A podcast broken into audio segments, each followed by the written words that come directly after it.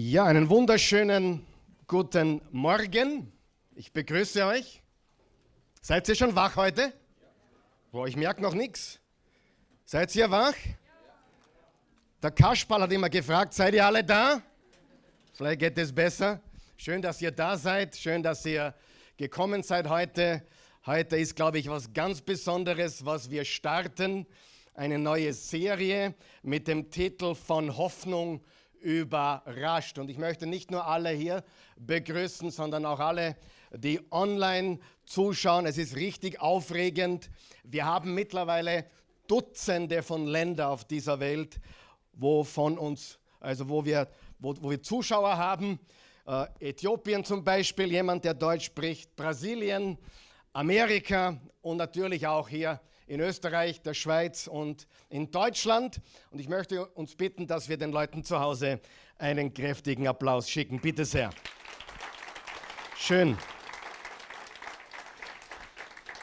Ja, letzten Sonntag war Ostersonntag. Wir haben Ostern gefeiert und meine Frage, die ich mir stelle oder gestellt habe und die Frage, die ich uns allen stellen möchte, heute und vor allem überhaupt, ist, was kommt nach Ostern?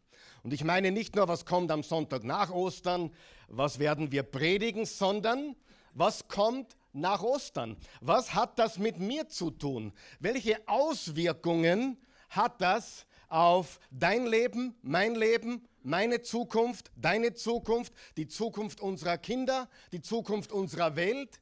Was bedeutet Ostern? Hat Ostern überhaupt eine Bedeutung, einen Sinn? Und das wollen wir uns heute anschauen. Und äh, ich möchte kurz wiederholen, wir haben für die Osterbotschaft sechs Dinge gegeben, wie uns die Auferstehung Hoffnung gibt. Die Auferstehung gibt uns Hoffnung und zwar genau in sechs Punkten. Der erste Punkt, es wurde uns vollkommen vergeben. Gott hat im Voraus, sag mal im Voraus, im Voraus Vergebung ausgesprochen. Das musst du dir auf der Zunge zergehen lassen. Das ist hochriskant, oder? Das ist ja schon fast äh, gefährlich, Menschen im Voraus zu vergeben. Er ist im Voraus für dich und mich gestorben, oder nicht? Es wurde uns vollkommen vergeben. Zweitens, wir haben keine Angst vor dem Sterben mehr. Die Furcht vor dem Tod ist weg und die Macht des Todes ist überhaupt besiegt. Die, die, dritte Wahrheit, die uns Hoffnung gibt, Gottes Geist lebt jetzt in uns. Aufgrund der Auferstehung, aufgrund dass Jesus lebt, kam auch der Geist Gottes in uns. Viertens, Gott wird niemals aufhören, uns zu lieben. Er liebt uns nicht, weil du gut bist, weil ich gut bin, nicht weil wir uns gebessert haben oder verändert haben. Er liebt uns, weil er die Liebe ist. Und das ist der Grund, warum er liebt. Und ich liebe meine Kinder, du liebst deine, nicht weil sie so brav sind, sondern weil sie die unsrigen sind. Fünftens, wir kennen den Sinn unseres Lebens. Wie traurig muss es sein, ohne Hoffnung zu leben? Wie traurig muss es sein, zu leben, ohne zu wissen, wofür, warum, wieso bin ich überhaupt auf dieser Welt. Und sechstens, und das wird auch ein Schwerpunkt sein in dieser Serie, wir haben ein ewiges Zuhause, das uns erwartet. Aber die Frage ist jetzt, was bedeutet das genau? Was ist unsere Ewigkeitshoffnung genau? Du kannst mir glauben, ich habe über 300 Beerdigungen gemacht und ich habe viele interessante Aussagen gehört über Menschen, die gestorben sind. Sowohl von Nichtgläubigen wie auch von Christen. Und du kannst mir auch glauben, wenn ich so hineinschaue bei einer Beerdigung, kann ich sehr wohl sehen, wer das glaubt, was wir glauben und wer nur Bahnhof versteht. Glaub mir das. Ich bin kein Hellseher, aber man kann es sehen. Und ich habe schon viele Sachen, auch von, von Christen, was mich wirklich überrascht hat. Na, ich weiß, der Hubert ist jetzt im Himmel und spielt Golf. Naja, für mich wäre das die Hölle, ganz ehrlich gesagt. Denn ich würde lieber Fußball spielen oder Tennis. Weißt du, es kommen so viele Gedanken oder er sitzt auf einer Wolke und spielt jetzt Gitarre in aller Ewigkeit. Es kommen viele, viele Aussagen von Christen wie auch Nicht-Christen, die süß klingen, die Hoffnung geben sollen, aber die einfach nicht der Wahrheit entsprechen. Ich behaupte, es ist sogar viel, viel besser. Unsere Ewigkeitshoffnung steht beschrieben in Offenbarung 21 und 22. Und mehr sage ich dazu heute nicht, denn heute will ich aufbereiten und dann die nächsten sechs, sieben, acht Wochen über diese Themen, über unsere Hoffnung, über unsere Ewigkeitshoffnung, den neuen Körper, neuer Himmel, neue Erde. Ich sage nur so viel. Der Himmel wird nicht viel anders sein wie das Paradies am Anfang. Hey, das war ein kleines Eden und wir werden ein großes Eden haben. Das war ein kleines Paradies und das wird ein großes Paradies sein. Wie alt war Adam, als er geschaffen wurde? Null. Aber ein Körper von einem 25-Jährigen mit Sixpack. Ja? Wie alt wird dein Baby sein, das du vielleicht verloren hast im Mutterleib? Wahrscheinlich wie Adam. Und deine Oma, die mit 104 gestorben ist, hey, die kommt zurück zu 26 und schaut richtig heiß aus. Ja, du musst verstehen, das ist quasi das Template, das Muster, das Muster für die Ewigkeit bekommen wir ja schon am Anfang. Das Paradies ist ja der Indikator, wie es in alle Ewigkeit sein wird. Nicht auf einer Wolke die Harfe spielen. Wie ich letzten Sonntag gesagt habe, da bleibe ich lieber da bei euch und heute euch noch ein bisschen länger aus. Aber das ist einfach die Wahrheit. Die Ewigkeit ist so real, so physisch und die Auferstehung Jesu ist auch ein Template oder ein Muster für unseren Körper in aller Ewigkeit. Also nicht irgendwie seelisch, wir sind ja rettet, wir schweben irgendwo. Nein, wir leben tatsächlich wirklich intensiver. Die Farben, die Töne. Es wird keine mehr geben, die schier singen.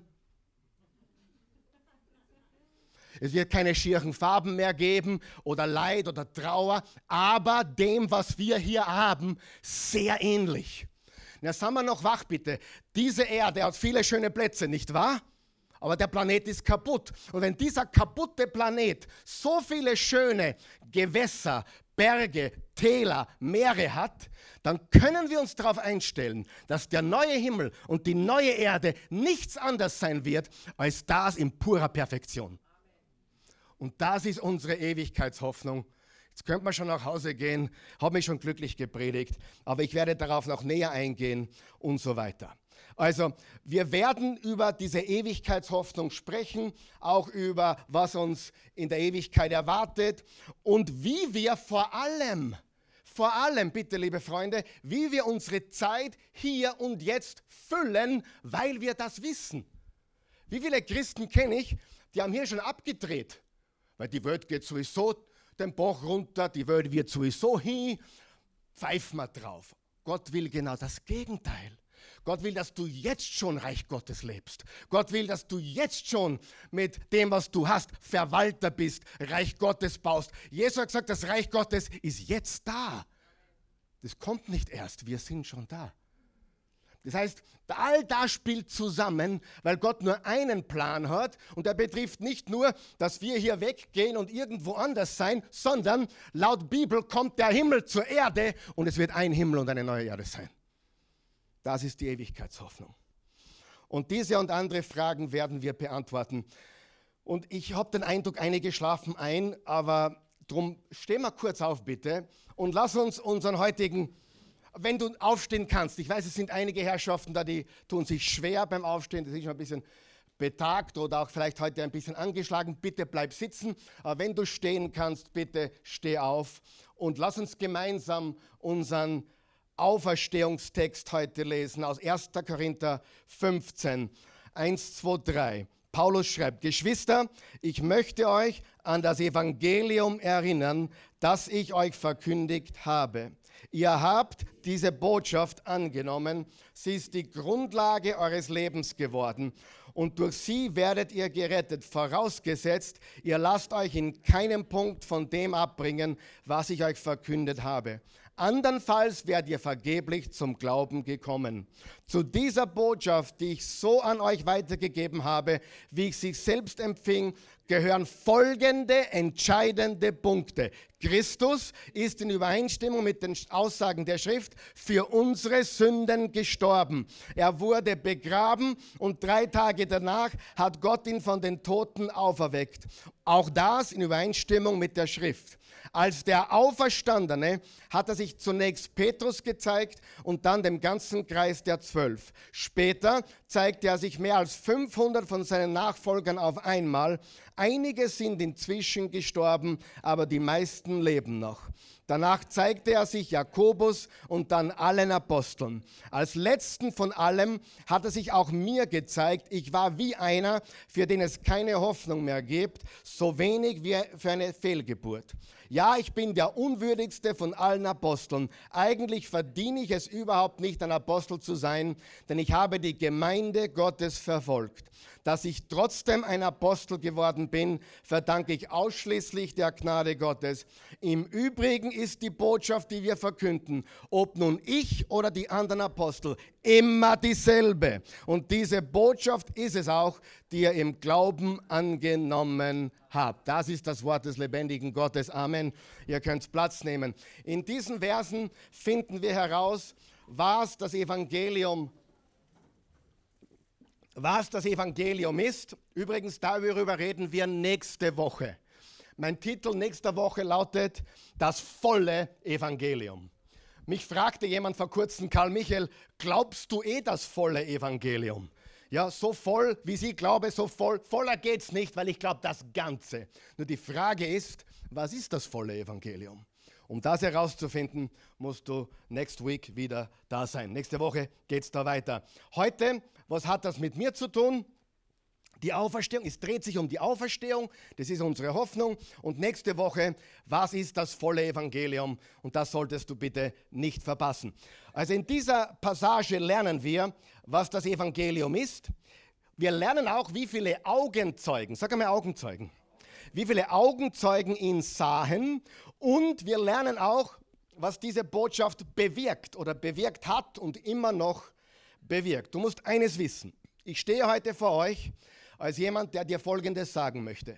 Wir hier in der Oase Church denken biblisch über alles. Das ist ganz wichtig. Wir denken nicht politisch, wir denken nicht irgendwie positiv, wir denken biblisch. Okay? Das ist ganz wichtig. Aber was, was vielleicht genauso wichtig ist oder mindestens genauso wichtig ist, wir glauben an eine physische Auferstehung Jesu. Und das Wort physisch ist sehr, sehr wichtig, denn er geistert, er ist nicht herumgegeistert, er ist körperlich, physisch von den Toten auferstanden. Halleluja. Amen. Ganz wichtig. Diese beiden Dinge glauben wir. Aber ich möchte dir Folgendes sagen, die Reihenfolge ist so wichtig. Als ich jung war und noch sehr schwach im Glauben, ich war auf einer christlichen Privatschule, dann habe ich einmal auch eine Frage gestellt. Und wer weiß, Plätze, wo man ehrliche Fragen stellen kann, sind wichtige Plätze. Die Oase soll so ein Platz sein. Wenn du hier noch zweifelst, bist du herzlich willkommen. Wenn du Fragen hast, wir lieben dich. Wir lieben Menschen, die Fragen haben. Ich habe auch immer noch Fragen. Aber in der christlichen Privatschule, wo ich war, wenn du da die falsche Frage gestellt hast, hast du sehr wohl eine auf den Deckel bekommen. Auch zu Hause bin ich so ähnlich aufgewachsen. Ich kann mich noch erinnern, das sagte einer meiner Eltern zu mir, glaub's einfach. Und da tat ich mir wirklich schwer mit Glaub's einfach. Oder Glaub's, weil es in der Bibel steht. Ich glaube das Wort Gottes, die Bibel, heute mehr als je zuvor. Es ist das Wort Gottes, es ist das hundertprozentige inspirierte Wort Gottes, aber die Auferstehung kam vorher. Das heißt, zuerst gab es Augenzeugen, die etwas gesehen haben. Amen. Und aufgrund dessen, was sie gesehen haben, haben sie etwas aufgeschrieben, niedergeschrieben. Und zwar nicht nur Matthäus, Markus, Lukas und Johannes oder Paulus, sondern Dutzende und Hunderte Leute in einer Zeit, wo Aufschreiben schwierig und teuer war. Nicht wie heute, wo du einfach was niederschreibst. Dokumente des Neuen Testaments, bitte, hör mir gut zu, sind Augenzeugenberichte. Das ist sehr, sehr, sehr, sehr wichtig. Wir reden nicht von irgendwelchen Dingen, die Menschen ge, äh, geträumt haben oder Visionen hatten. Wir reden beim Matthäus, beim Markus, beim Lukas, beim Johannes, auch beim Paulus der ihn gesehen hat. Wir reden, liebe Freunde, von Augenzeugen berichten. Und im, im äh, ersten Korinther steht, dass 500 Leute ihn auf einmal gesehen haben und zu anderen Zeitpunkten haben ihn auch noch viele Leute gesehen. Fast 1000 Leute haben Christus auferstanden gesehen, also nach seinem Tod, nach seiner Grablegung. Liebe Freunde, das hält vor jedem Gericht stand als, als Zeuge für ein Urteil. Amen. Hundertprozentig. Also wenn das nicht reicht, dann weiß ich nicht, was reicht. Und das ist die Grundlage meines Glaubens. Ich beschäftige mich sehr viel in letzter Zeit mit Geschichte, Kirchengeschichte, Glaubensgeschichte, die, den historischen Jesus auch, wie den biblischen Jesus. Und je mehr ich lerne, umso mehr staune ich. Wir haben es mit wahrer Geschichte zu tun. Wir haben es mit dem wichtigsten weltgeschichtlichen Ereignis zu tun, das es jemals gab, nämlich der Geburt der, des Todes, der Grablegung und der Auferstehung Jesu Christi. Und die Augenzeugen haben es aufgeschrieben und sie beschützten diese Dokumente. Und sie wurden wieder kopiert und kopiert und kopiert. Matthäus war ein Steuereintreiber. Er hatte Schreiber sogar angestellt, die für ihn arbeiteten, die das Leben Jesu im ersten Jahrhundert dokumentierten. Markus, äh, der Zeit mit Petrus verbrachte, einem Fischer. Petrus war wahrscheinlich ein Analphabet, darum hat Markus in seinem Namen geschrieben. Also das Markus-Evangelium ist mit hoher Wahrscheinlichkeit ein Diktat von Petrus. Okay? Oder zumindest hat Markus seine Informationen vom Augenzeugen Petrus. Äh, Markus war ein gebildeter Grieche und Petrus war ein ungebildeter Analphabet äh, aus Galiläa. So war das ganz einfach. Wer weiß, wir haben gelernt im 1. Korinther 1, Jesus verwendet die Schwachen die, die in der Welt nichts gelten. Ja, Petrus ist das Nonplusultra. Und nicht nur das, er hat nicht nur, nicht nur schreiben und lesen gekonnt, er hat auch nicht einmal, dreimal, nicht einmal sagen können, ja, ich kenne ihn. Er hat ihn dreimal verleugnet. Er war so ein schwacher, schwacher Mensch. Und nach der Auferstehung war er die Stärke in Persönlichkeit. Amen. Wer kann auch sagen, die Auferstehung Jesu, mein Glaube hat mich stark gemacht. Und ich sage dir ganz ehrlich, wenn der Glaube dich nicht stark macht, ich meine nicht physisch, sondern wenn der Glaube dich nicht wirklich stärkt, dann hast du vielleicht eine Version, die nicht ganz sauber ist.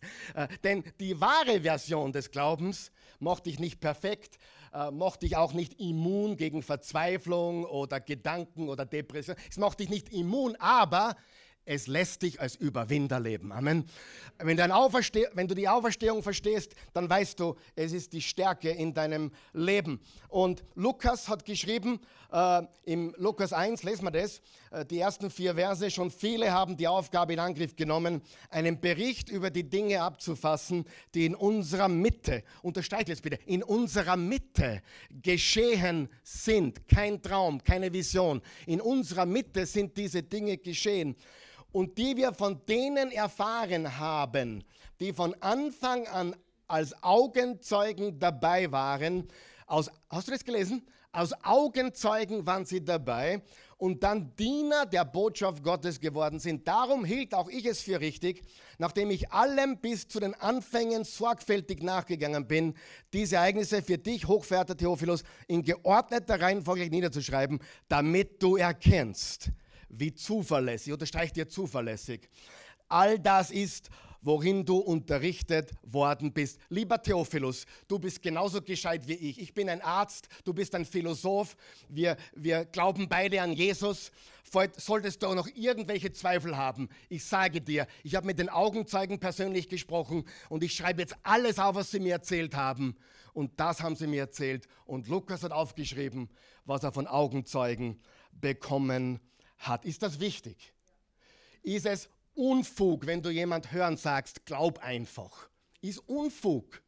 Ich will nicht, dass meine Kinder einfach nur glauben. Ich will, dass sie ihren eigenen Glauben entwickeln. Amen. Und eigenen Glauben entwickelst du meist nur, wenn du einmal den falschen Glauben verlierst. Einmal das ablegst, was kindlich ist und einmal selber sagst, ich gebe mich selbst auf die Suche. Ich habe jetzt den gehört und den gehört und da nachgeplappert aber was ist wirklich die Wahrheit? In dem Moment, wenn du beginnst selber zu erforschen in den Schriften und in den Tatsachen der Geschichte, dann kommst du zu einem Ergebnis, das ist unumgänglich. Jesus Christus hat gelebt, er hat nie gesündigt, er wurde ans Grab ge genagelt, er ist ins Kreuz gegangen, er ist am dritten Tag auferstanden, er lebt, er ist heute hier, er hat gesagt, dass er da sein wird. Und Freunde, das glaube ich nicht, weil ich ein dummer Kali bin. Das glaube ich, weil ich ein fleißiger, studierter Mensch bin, der das Wort Gottes ernst nimmt. Und mein Glaube wird mit zunehmendem Wissen nicht schwächer, sondern stärker. Weil die Wissenschaft ist nicht gegen den Glauben, sondern die Wissenschaft bestätigt, die Geschichte bestätigt, die Steine, die Archäologie bestätigen. Er lebte, er starb, er siegte, er lebt wieder. Halleluja.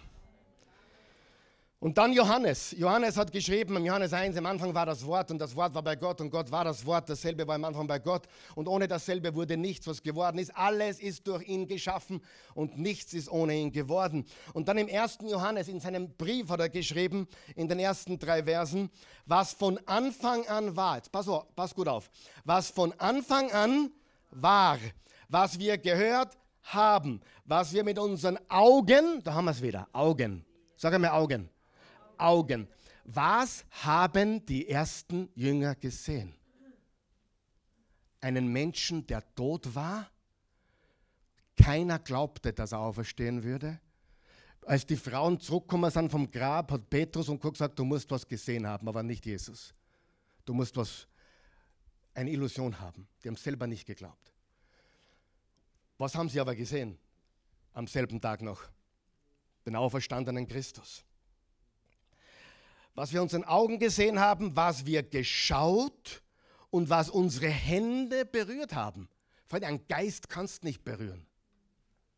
Haben Sie ihn nach der Auferstehung berührt? Kann man einen Auferstandenen, kann man dich und mich in der Ewigkeit berühren? Jemand fragte unseren Online-Pastor, den Alex, äh, letzte Woche, hat er geschrieben, äh, und frage mal den Karl Michael oder frage mal, ob man in der Ewigkeit dann seine Angehörigen wieder erkennen wird. Zuerst habe ich mir gedacht, naja, bei Bohr war es gar nicht so schlecht. Ja. Äh, nein, Spaß. äh, aber ehrlich gesagt, im Himmel ist alles intensiver. Man, glaubst du, musst dort neu anfangen mit Leuten, die du nicht kennst und nie, nie benannt warst? Nein, das, der Höhepunkt des Himmels wird ja sein, die wiederzutreffen und mit denen in Ewigkeit zu sein, die unsere Geliebten sind. Nur auf einem ganz anderen Level. Ein anderer Level. Der Himmel wird sehr, also die Ewigkeit, von der ich rede, ist ganz ähnlich wie hier, nur viel, viel stärker, intensiver und niemand verschießt einen Elfmeter im Himmel. Ja, so, es passiert nichts Tragisches dort. Ja. Nein, das war jetzt nicht biblisch, ja, nur zur Information. Äh, lesen wir nochmal Vers 1. Was von Anfang an war, was wir gehört haben, was wir mit unseren Augen gesehen haben, was wir geschaut und was unsere Hände berührt haben, das Wort des Lebens. Wer ist das Wort des Lebens? Jesus. Das Leben ist erschienen und wir haben gesehen und bezeugen und verkündigen euch das ewige Leben, das beim Vater war und uns erschienen ist. Was wir nun, was wir nun gesehen und gehört haben, das verkündigen wir euch. Freunde, das klingt nach Augenzeugenbericht, oder? Das klingt ganz stark nach jemandem, der weiß, was er gesehen hat, der weiß, was er gehört hat und das erzählt und aufschreibt. Nicht nach Märchenstunde. Oder? Ganz wichtig. Und Johannes war zu diesem Zeitpunkt der Einzige, der nicht gemartert wurde, der nicht getötet wurde. Er war auf Patmos und er war an die 90 Jahre alt. Wir gehen davon aus, das war bereits 60 Jahre nach der Auferstehung der einzige noch lebende Apostel. Und dann kommt der Paulus daher, ein Jesus-Hasser, der Jesus-Nachfolger verfolgte er begegnet dem auferstandenen Jesus und dann schrieb er 1. Korinther 15. Und da sind keine 20 Jahre, da sind 15 bis 20 Jahre vergangen seit der Auferstehung. Und er schreibt 1. Korinther 15, was wir zuerst gerade gelesen haben. Und es ist das längste Kapitel in den Briefen. 58 Verse. Und Freunde, wenn du weißt, die Bibel hat 1189 Kapitel. 1189 Kapitel. wenn du eine Top-10-Liste deiner Kapitel von der Bibel erstellen müsstest, müsste Römerbrief 8, Römer 8 ganz oben stehen und 1. Korinther 15 vielleicht an zweiter Stelle. Oder umgekehrt. Römer 8 und 1. Korinther 15 sind die wichtigsten Kapitel im ganzen Neuen Testament. Es beschreiben das Evangelium des gekreuzigten, für unsere Sünden gestorbenen und wieder auferstandenen Christus. Ja? Ich kenne sogar Menschen, die haben beide Kapitel auswendig gelernt. Einer sogar in meiner Familie. Ich verrate nicht, wer. Paulus war ein Jesus-Hasser. Aber Jesus ist ihm begegnet. Ist ihm ein Geist begegnet? Nein. Der Auferstandene ist ihm begegnet. Sie, wir haben diese Vorstellung, der Christusgeist. Und deswegen musst du auch so sehr aufpassen, was du dir reinziehst von der New Age-Seite, von der Esoter Esoterik-Seite. Wenn du, wenn du das Wort Christusbewusstsein hörst, geh nicht davon, lauf davon. Ja? Gerade gestern hat mir jemand wieder gesagt, hey, ich habe ein to Top-Hörbuch wieder gefunden von Dr. Joseph Murphy. Der ist Christ und der versteht nicht, dass das ganz was anderes ist. Dass Jesus nicht Christusbewusstsein ist, oder christliche Wissenschaft, sondern der Schöpfer von Himmel und Erde, eine physische Person. Und liebe Leute, wir erwarten ein physisches Paradies. Mein, jetzt habe ich geredet von wem? Von Matthäus, von Markus, von Lukas, von Johannes, lauter Augenzeugen. Von Paulus Augenzeuge, aber mein Lieblingsaugenzeuge. Da gibt es noch einen, der gefällt mir viel, viel besser. Mir gefallen alle sehr, sehr gut. Aber Jakobus, der Bruder des Herrn, überlegt er das einmal. Im Johannes 7 steht, seine Geschwister glaubten auch nicht an ihn. Er hatte Jesus Geschwister? Ja, er hatte vier Brüder. Liebe Freunde, Maria war eine normale Frau. Eine meiner Lieblingspersonen in der ganzen Bibel ist die Maria. Sie ist nicht Gott. Sie braucht genauso Erlösung wie jeder andere Mensch. Sie ist eine wunderbare Frau wahrscheinlich meine Lieblingsperson in der ganzen Bibel, noch Jesus, Maria. Maria war eine top, treue, super Frau, aber nicht Gott. Sie ist am Kreuz gestanden, hat Erlösung genauso gebraucht wie du und ich.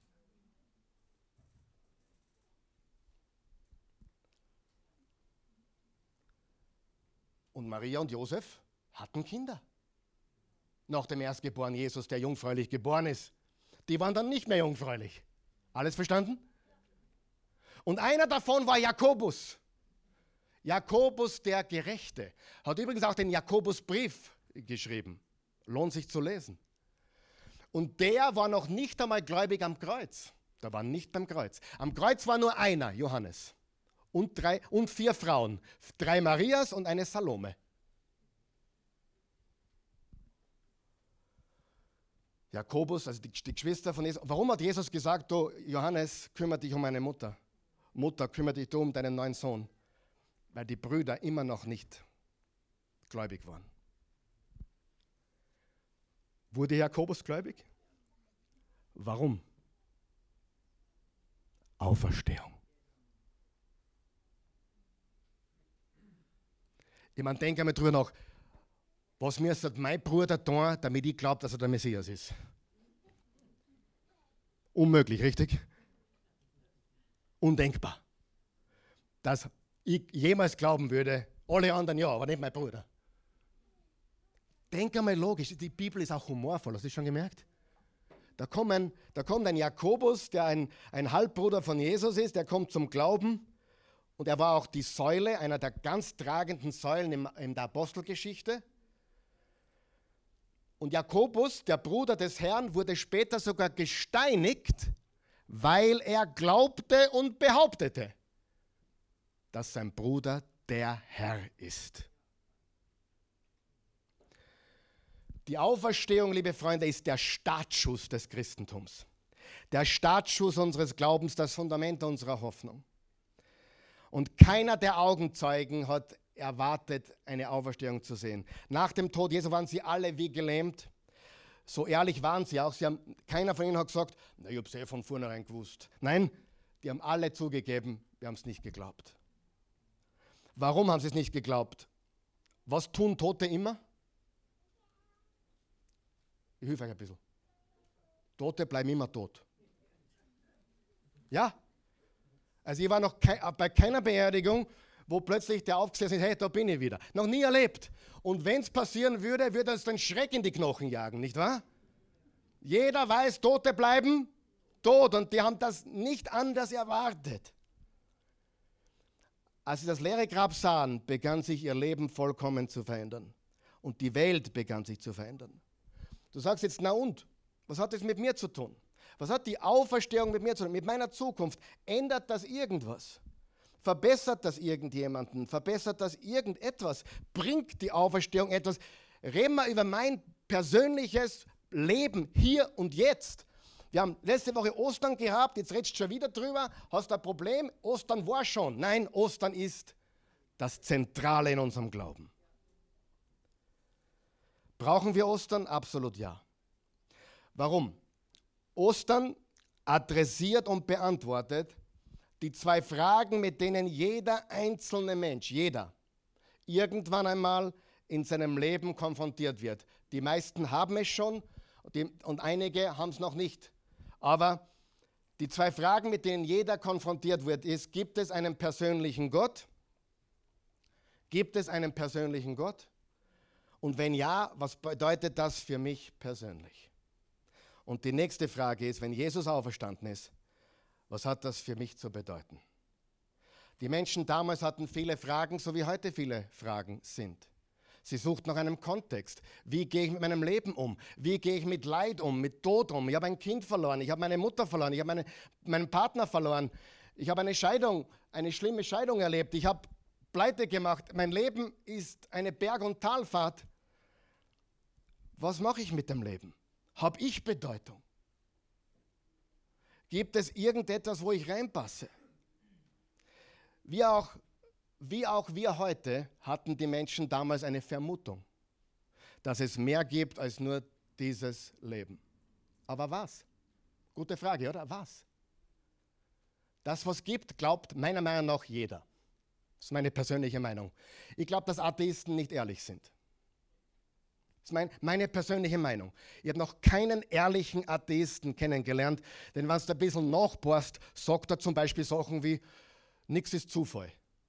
Ha? Erklär mir das. Du bist Atheist und sagst gerade, nichts ist Zufall. Oder, ich bin Atheist, aber es gibt für alles einen Grund. Hey, eine Behauptung wie, es gibt keinen Zufall, bedeutet, dass du glaubst, da gibt es etwas über das physisch sichtbar hinaus, oder nicht? Die Menschen sind genauso abergläubig wie damals und heute. Darf ich auch sagen, Menschen in Österreich sind nicht alle, also wenige sind richtig gläubig, viele sind religiös und alle sind abergläubig. Sie würden nie die Sternzeichen lesen oder die Gerda Rogers anrufen beim Ö3, das gebe ich mir manchmal nämlich eine ganze Stunde her zu, zu und ich zerbiege mich im Auto, ich lache mich zu Tränen, wann ich höre, ob die Frau Rogers Ihnen sagen kann, ob Sie jetzt demnächst den Liebhaber finden werden oder nicht. Da braucht man nur einer sagen, die Leute sind nicht abergläubig, aber der Aberglaube ist weit verbreitet und der Aberglaube beweist, dass sie vermuten, ahnen, denken, dass irgendwas gibt, oder nicht? Also wie viele Atheisten gibt es wirklich? Meiner Meinung nach keinen einzigen, der ehrlich ist. Okay, habe ich Bedeutung? Und die Menschen haben damals Menschen verloren. Ich habe geliebte Menschen verloren. Ich weiß, es sitzen heute Menschen hier, die haben geliebte Menschen schon verloren, die sind vorausgegangen. Alle von uns haben schon Menschen zu Grabe getragen. Aber in 1. Thessalonicher 4, Vers 13 sagt Paulus, dass sie trauern wie Menschen, die keine Hoffnung haben. Man kann mit Hoffnung trauern oder ohne. Aber alle haben sie bestenfalls nur geraten, was es gibt. Freunde, die Gerda Rogers kann nur raten. Manchmal denke ich mir, das hätte ich auch sagen können. Oder manchmal denke ich mir, das hätte ich noch besser sagen können. Wem geht es auch so? Ich meine, dumm und dümmer fällt mir da immer wieder ein, ja? Weil man glaubt, es geht nicht mehr dümmer, dann wird man eines Besseren belehrt. Wenn du mir zuschaust, ich weiß, du ahnst, es gibt was. Ich weiß, du hoffst, dass es was gibt. Ich weiß auch, dass du wahrscheinlich eine Theorie hast, was es gibt. Und genau deshalb kam Jesus. Wer mich gesehen hat, hat den Vater gesehen. Deshalb kam Jesus, damit wir wissen, wie Gott ist. Damit wir wissen, was Gott mag und was er nicht mag. Ist es möglich zu wissen? Ich behaupte ja. Ich behaupte, mein Glaube ist gleich Wissen. Ich weiß, es ist geschichtlich belegt, dass Jesus von den Toten auferstanden ist. Es gab und gibt so viel Aberglauben. Und diejenigen, die sagen, sie sind atheistisch, die auch sagen, sie haben keinen Aberglauben, müssen zugeben, dass Chemie und Biologie die innere Sehnsucht nicht erklären kann. Eine innere Sehnsucht, die hinausgeht über dem Sichtbaren. Und diese Sehnsucht hat jeder. Salomo hat gesagt im Prediger, Gott hat die Ewigkeit in das Herz des Menschen gelegt. Dass du dich sehnst nach etwas mehr oder etwas danach, ist von Gott hineingelegt worden. In deiner DNA ist die Ewigkeit.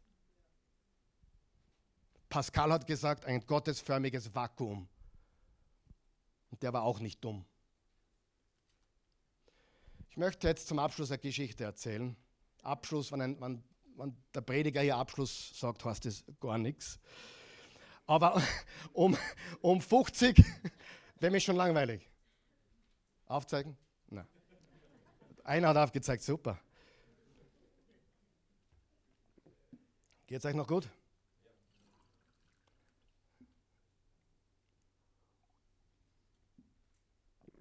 um 50 nach Christus, also in etwa 17, 18 Jahren nach der Auferstehung.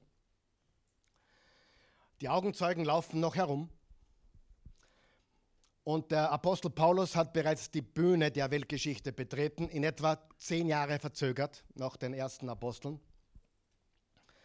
Wie gesagt, wurde er vom Jesus-Hasser und der, der Jesus als Messias komplett abgelehnt hat, zu einem Jesus-Nachfolger. Ich habe ein Buch gelesen vor kurzem, da ist drinnen gestanden, um das Christentum zu widerlegen, müsste man die Auferstehung widerlegen, erstens, und zweitens die Bekehrung des Paulus. Erklär mir die Bekehrung des Saulus.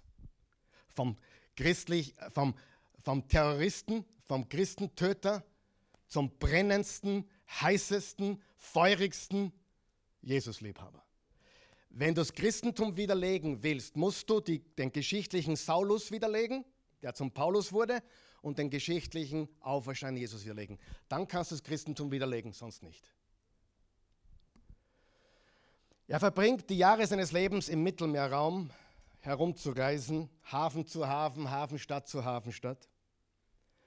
Mit der Botschaft, Gott hat etwas vollbracht in dieser Welt, in dieser Generation für die ganze Welt. Du musst dir Folgendes über, überlegen. Die Leute, die Paulus angepredigt hat, haben gelebt. Die meisten haben gelebt, als Jesus gekreuzigt und auferstanden ist. Sie waren Zeitgenossen. Das war die gleiche Generation. Und auf einer seiner Reisen steigt er in einem Hafen aus, in der Nähe von Athen, und geht den Rest zu Fuß nach Athen. Kann man nachlesen in der, im Kapitel 17 der Apostelgeschichte. Und er wartet dort auf seine Reisebegleiter. Er hatte mehrere Reisebegleiter. Und einer von ihnen war Lukas. Was hat Lukas geschrieben? Das Lukas-Evangelium und die Apostelgeschichte. Und diese beiden Bücher machen 27 Prozent des Neuen Testaments aus. Die Briefe des Paulus nur 23. Habe ich lange nicht gecheckt, aber Lukas hat mit seinen zwei Büchern mehr Worte geschrieben als alle anderen Autoren im Neuen Testament. Und er war ein Begleiter von Paulus. Lesen wir Kapitel 17, Vers 16. Während Paulus nun in Athen auf die beiden wartete, er wartete auf seine Reisebegleiter, stellte er fest, dass die Stadt voll von Götzenbildern war, das empörte und erschütterte ihn im Innersten. Was sah er dort? Bereits vom Hafen auf dem Weg nach Athen. Er sah tausende Götzenbilder und Statuen. Er sah tausende Schreine und Altäre. Er sah Dutzende Tempel. Um die vielen Götter der griechisch-römischen Welt anzubeten, zu feiern, zu verehren, ihnen zu gedenken. Da waren Heiligtümer von Athena und Zeus, der Tempel von Poseidon, die, die Götter für alles, Tempel von Apollo und Demeter und Hermes und Dionysus, Götter für alles, Wein, Musik, Kultur, Liebe, alles. Ein Altar, ein Schrein, eine Statue, ein Bild, ein Tempel nach dem anderen. Er war schockiert. Warum war er schockiert? Weil Athen ist die intellektuelle Hauptstadt der Welt gewesen. Also sehr gescheite Leute. Und Paulus kommt drauf, die sind genauso abergläubisch wie die Bettler, über die sie sich lustig machen. Genauso abergläubisch. Also Aberglaube hat nichts mit Status zu tun, sondern ein Mensch ohne Gott wird abergläubisch. Vers 17 und 18, so redete er mit den Juden und den griechischen Gottesfürchtigen in der Synagoge und diskutierte jeden Tag auf dem Markt mit denen, die er dort antraf. Dabei wurde er auch von den epikurischen und stoischen Philosophen angegriffen. Einige von ihnen sagten, was will dieser komische Vogel? Die meisten anderen Übersetzungen sagen, was will dieser Schwätzer? Ich habe die komische Vogel extra deswegen genommen. Andere meinten, er scheint ein Verkündiger fremder Geister oder Götter zu sein. Das sagten sie, weil Paulus das Evangelium von Jesus und der Auferstehung verkündete. Stopp. Was hat er gepredigt? Jesus und was? Die Auferstehung. Was ist das Evangelium? Was ist die gute Nachricht? Was heißt Evangelium? Gute Nachricht. Ich möchte da kurz stehen bleiben und was Wichtiges sagen. Ich weiß, dass einige hier christlich aufgewachsen sind. In sehr traditionellen Kirchen oder auch in Religionen oder auch in Sekten. Ich weiß das. Wir haben einige, die zuschauen, die, ich jetzt, wir haben letzt, vor zwei Wochen einen ehemaligen Zeugen Jehovas wieder getauft. Hat seine ganze Familie verloren. Die Mama, Papa reden nicht mehr. Dürfen nicht mehr. Freunde, ein ganz klares Zeichen einer Sekte, oder nicht? Wenn unsere Kinder davonlaufen, leben wir sie umso mehr. Wenn du davonlaufst von Gott, lebt er dich umso mehr. Aber Sekten sind eben Sekten. Und darf, die Eltern dürfen keinen Kontakt mehr haben. Vor drei Wochen haben wir ihn getauft. Zwei, drei Wochen. Zeitgefühl ist bei mir futsch. Aber ich möchte etwas sagen. Wenn du den Glauben, den du kennengelernt hast, nicht als gute Nachricht wahrgenommen hast, dann hast du die falsche Version wahrgenommen. Du musst das, du darfst das nicht mehr. Weißt du, was ich in Wien sehe? Ich habe hab gestern mit meiner, mit meiner Mutter darüber gesprochen. Meine zweite Mutter ist heute da. In Wien fällt mir auf, es gibt entweder extrem charismatische Gemeinden, wo alles Gefühl und Geist ist, oder es gibt extrem gesetzliche Gemeinden. Und ich habe ihr gesagt, wir wollen eine Gemeinde sein in der Mitte, wo Gottes Wort verkündigt wird mit Kraft und Power. Aber nicht mit Druck und, und du musst und du darfst nicht und auch nicht Spinner sein, die abgehoben sind, dass sich niemand mehr damit identifizieren kann. Amen. Das wollen wir sein. Und ich kenne viele, die kennen, ich habe neulich an 22 Jahren in meinem Büro gehabt, ein gläubiger Christ, ja, mit, mit Problemen. Wer weiß, Christen haben Probleme. Und er ich sagte zu ihm, weißt du, Jesus hat dir alles vergeben. Was seine Antwort war? Ich hoff's. Und ich habe gesagt, jetzt hörst aus zum Hoffen, jetzt beginnst das zu glauben, denn es gibt nichts Wahreres. Die Menschen kennen das Evangelium nicht. Die gehen in die Kirche, in die Gemeinde, in die Tür und sie kennen das Evangelium nicht. Darf ich so direkt sein?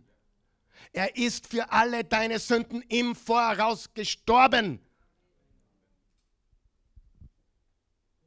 Und ich hüte mich, über irgendeine Kirche zu schimpfen und viele von denen schimpfen dann über die katholische Kirche. Warum eigentlich? Weil man es selber nicht verstanden hat. Wenn du es nicht als gute Nachricht wahrgenommen hast, hast du das Falsche wahrgenommen. Sein Fokus, ganz wichtig, ich bin halt gar nicht fertig, Scheidungleister. Wem stört es? Niemanden. Was hat Paulus gepredigt? Was hat er gepredigt? Die Auferstehung von Jesus. Jetzt bitte pass jetzt ganz gut auf, das ist sehr wichtig. In ganzen Apostelgeschichte, egal wo sie hinkamen, immer Jesus, Kreuzigung, Auferstehung. Jesus, Kreuzigung, Auferstehung. Niemals haben sie über die Gleichnisse Jesu gelehrt. Ich meine, haben sie vielleicht privat irgendwo anders im Bibelkreis, ja. Aber sie haben nicht über die Bergpredigt.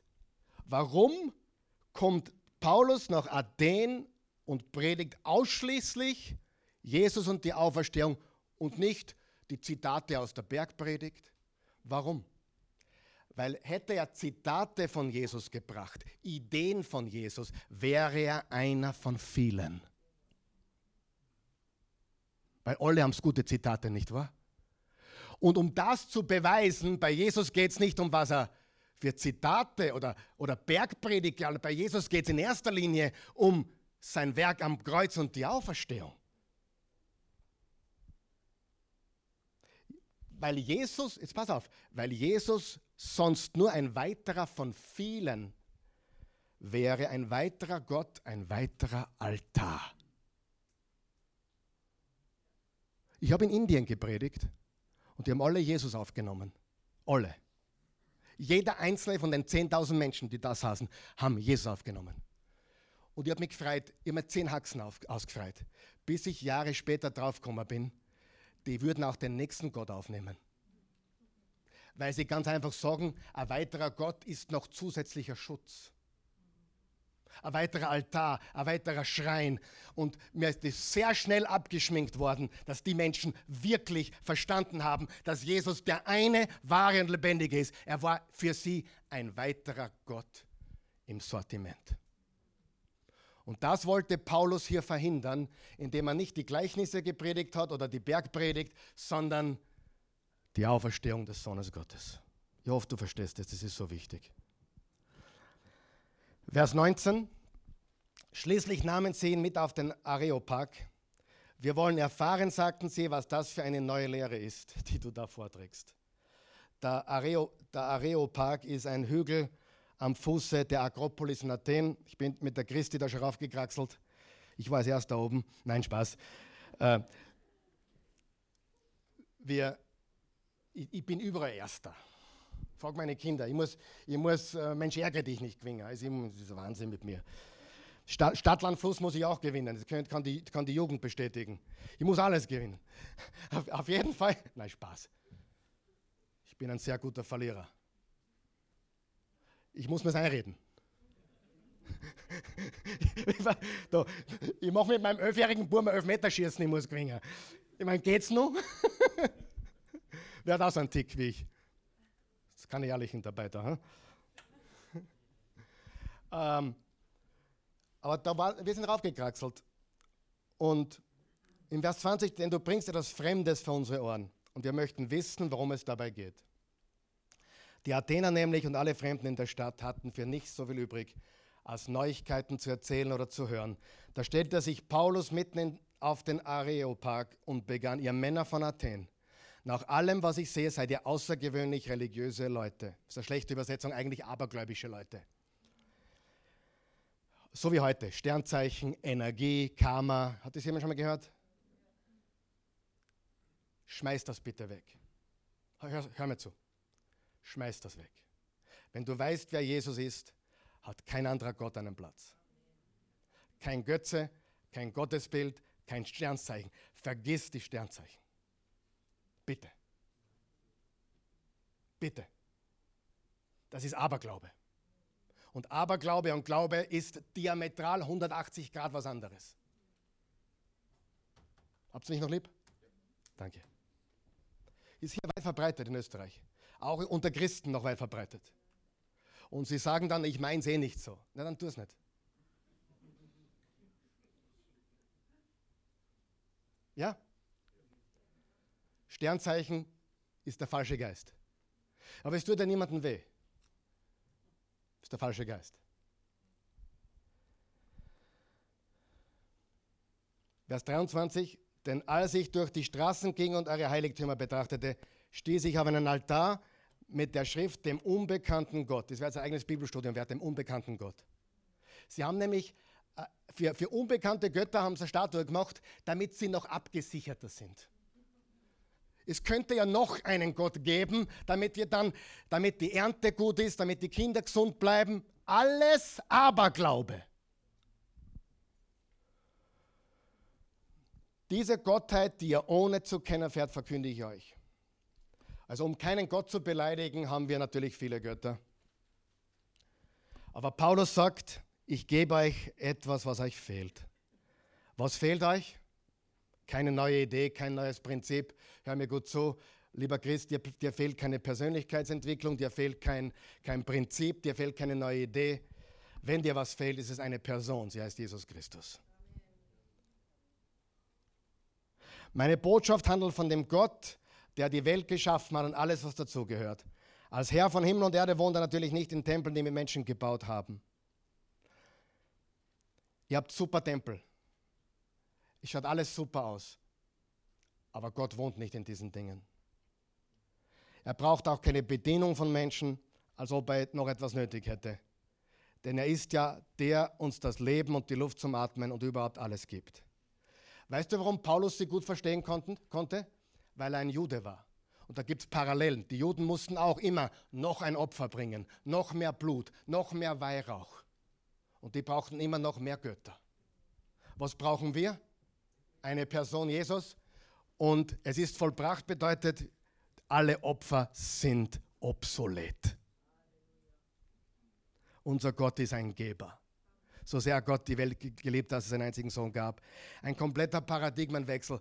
Diese Götter helfen euch nicht. Ihr braucht keine neue Philosophie, ihr braucht den Schöpfer von Himmel und Erde. Vers 26, aus einem einzigen Menschen hat er alle Völker hervorgehen lassen. Er wollte, dass sie die Erde bewohnen. Er bestimmte die Zeiten ihres Bestehens und die Grenzen ihres Gebietes. Er wollte, dass sie nach ihm fragen, dass sie sich bemühen, ihn irgendwo zu finden. Unterstreicht ihr finden. Er will, dass du ihn findest, obwohl er keinem von uns wirklich fern ist. Hast du es gelesen?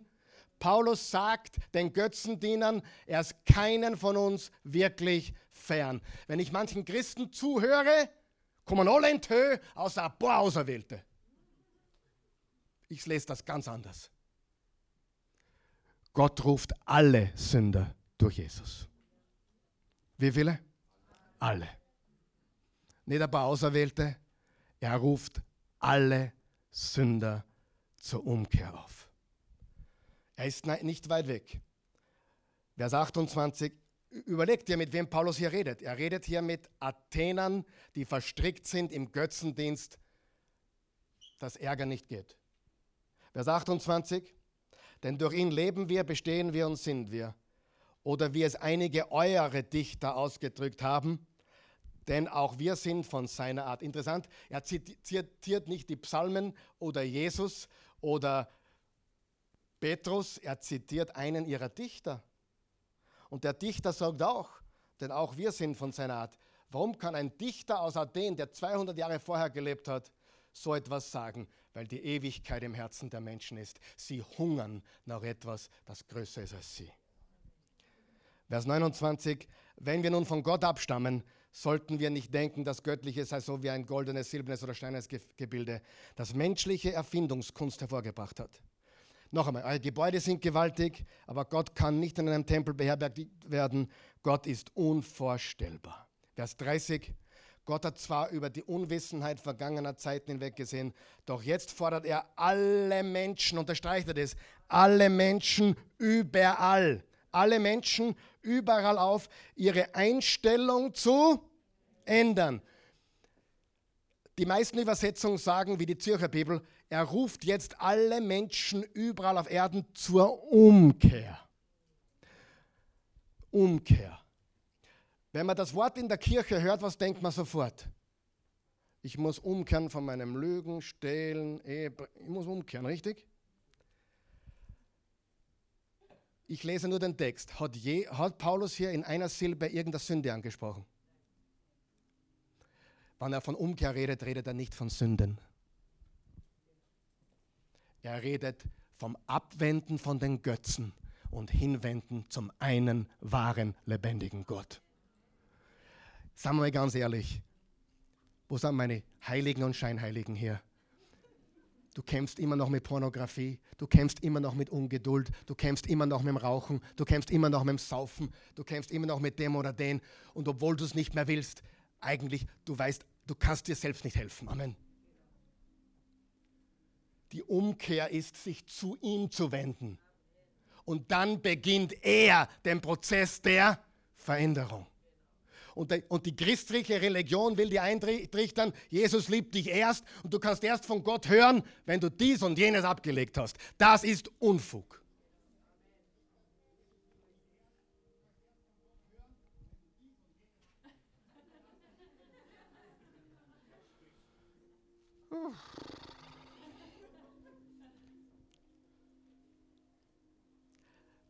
Das griechische Wort für Umkehr ist das Wort Metanoeo.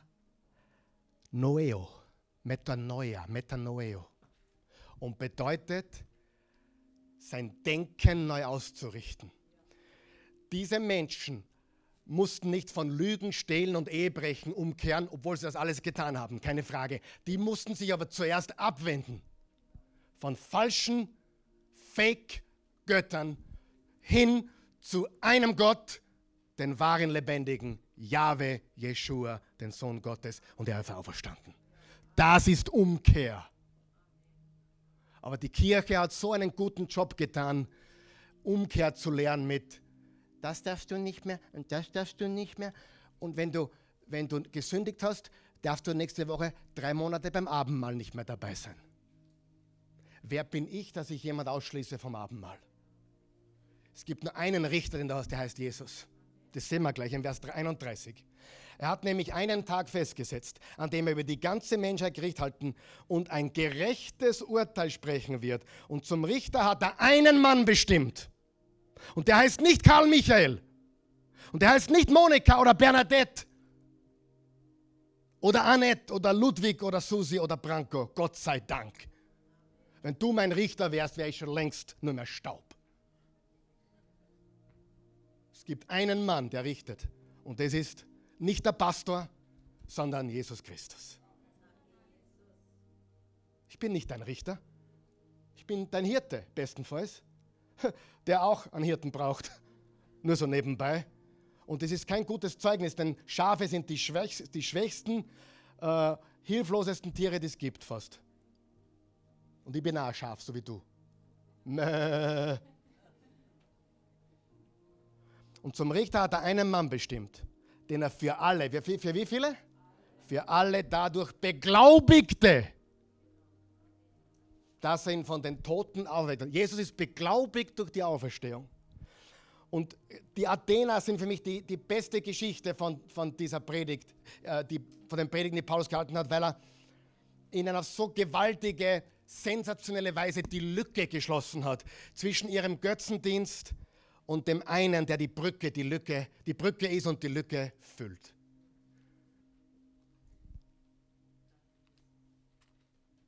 Er hat unsere Sünden für immer weggetragen.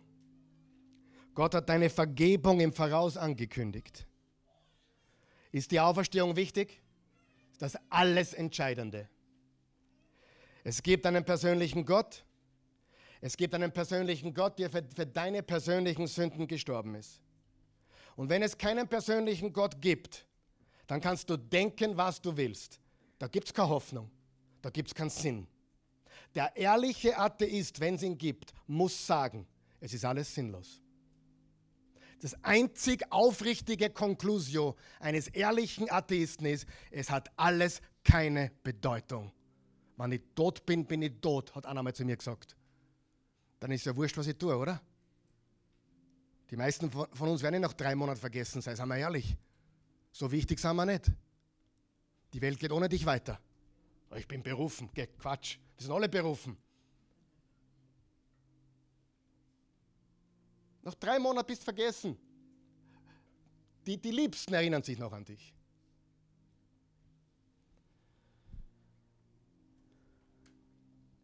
Und manche haben versucht, mit dem Atheist-Mindset zu leben. Manche haben versucht, mit dem Atheist-Mindset zu leben und finden zunehmend heraus, dass es unmöglich ist. Warum? Weil die Ewigkeit in dein Herz gepflanzt ist. Amen. Nächste Woche lernen wir das volle Evangelium.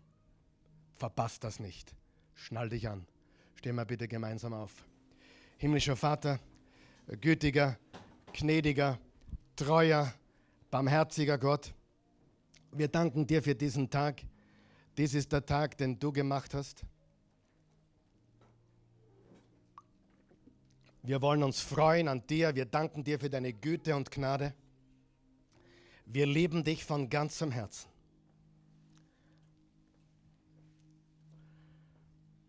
Jesus, ich bitte dich, dass du jetzt zu Menschenherzen redest, dass die, die vielleicht schon ja, an ihrem Glauben gezweifelt haben, weil, weil sie so viele Sachen gehört haben, die einfach keinen Sinn ergeben, leere Versprechungen, und so weiter. Wir wollen einzig und allein auf die echte Hoffnung setzen. Und du, die bist du, Jesus, und deine Auferstehung. Wenn du hier bist heute Morgen oder jetzt gerade zusiehst und diese Worte hörst, diese Predigt, diese Botschaft gehört hast, ich kann dich so gut verstehen, wenn du an deinem Glauben zweifelst. Ich habe in, in meinem Großwerden viele Dinge erlebt, die mit Glauben nichts zu tun haben. Glaub mir das. Ich bin 40 Jahre jetzt, 40 Jahre in christlichen Umgebungen. Und ich habe so viel gesehen und gehört und erlebt, was keine gute Nachricht war. Wirklich. Und ich habe mich dann selbst auf die Suche gegeben. Durch intensives Bibelstudium, durch intensives Gebet und so weiter. Und ich bin so froh, dass ich auch Zweifel zugelassen habe und falschen Glauben abgelegt habe, damit ich echten Glauben heute habe, wie noch nie zuvor. Wenn du zu mir sagen würdest, ich habe meinen Glauben verloren, sage ich sogar vielleicht, gar nicht einmal so schlecht. Jetzt können wir echten Glauben finden und aufbauen.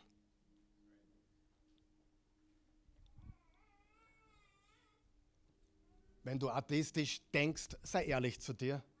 Du weißt, dass das stimmt. Du weißt, dass es stimmt, dass dass das Leben sinnlos und bedeutungslos wäre, wenn es nichts gibt. Wenn du abergläubisch warst in allen möglichen New Age-Dingen, Persönlichkeitsentwicklung, Karma, Sternzeichen, Astrologie, kehr um und sag, Jesus, du alleine und sonst niemand. Er ist der Einzige, der dir Hoffnung geben kann. Wenn du das möchtest, bete mit uns heute. Sag, lieber Vater im Himmel, ich komme zu dir, wie ich bin. Ich bin ein Sünder. Du lebst Sünder. Du kamst in die Welt für Sünder.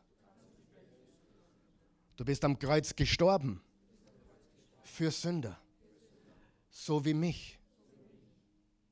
Wie unvorstellbar, was du bezahlt hast. Für die Sünden der Welt. Für meine Sünden. Du bist mein einziger Richter. Aber Gott sei Dank bist du auch mein Retter. Und du sagst, wer mir glaubt, wird nicht gerichtet werden. Wir sind frei. Ich bin jetzt frei. Ich glaube dir, Jesus, an deinen Kreuzestod, an deine Auferstehung. Ich nehme dich in mein Leben auf. Ich lege mein Leben in deine Hände. In Jesu Namen. Ich gehöre jetzt dir. Für immer. Niemand kann mir das nehmen. Nicht einmal ich kann mir das nehmen. Nichts und niemand kann mich von deiner Liebe trennen. Amen. Wenn du vielleicht da bist und du, du, du, du siehst, hey, vielleicht war ich religiös, vielleicht war ich abergläubisch. Willst du umkehren? Sagen, hey, diese athenischen Götzen, diese Tempel, Schreine und Altäre will ich hinter mich lassen und ich will dem einen Gott folgen, dem einen. Bete mit mir bitte. Sei ehrlich, tu Buße. Er liebt dich, er wartet nur. Sag Jesus. Ja, ich entdecke Religiosität in mir. Etwas Aberglauben. Vermischt mit meinem Glauben an dich. Es geht vielen so. Aber ich will das nicht mehr. Ich will das nicht mehr vermischen. Ich will diese Tempel und Götzen ablegen. Diese Altäre, diese Statuen, diese Götzen in meinem Leben. Ich folge dir, Jesus. Du bist der eine wahre. Jesus der Auferstandene. Wir loben dich alleine.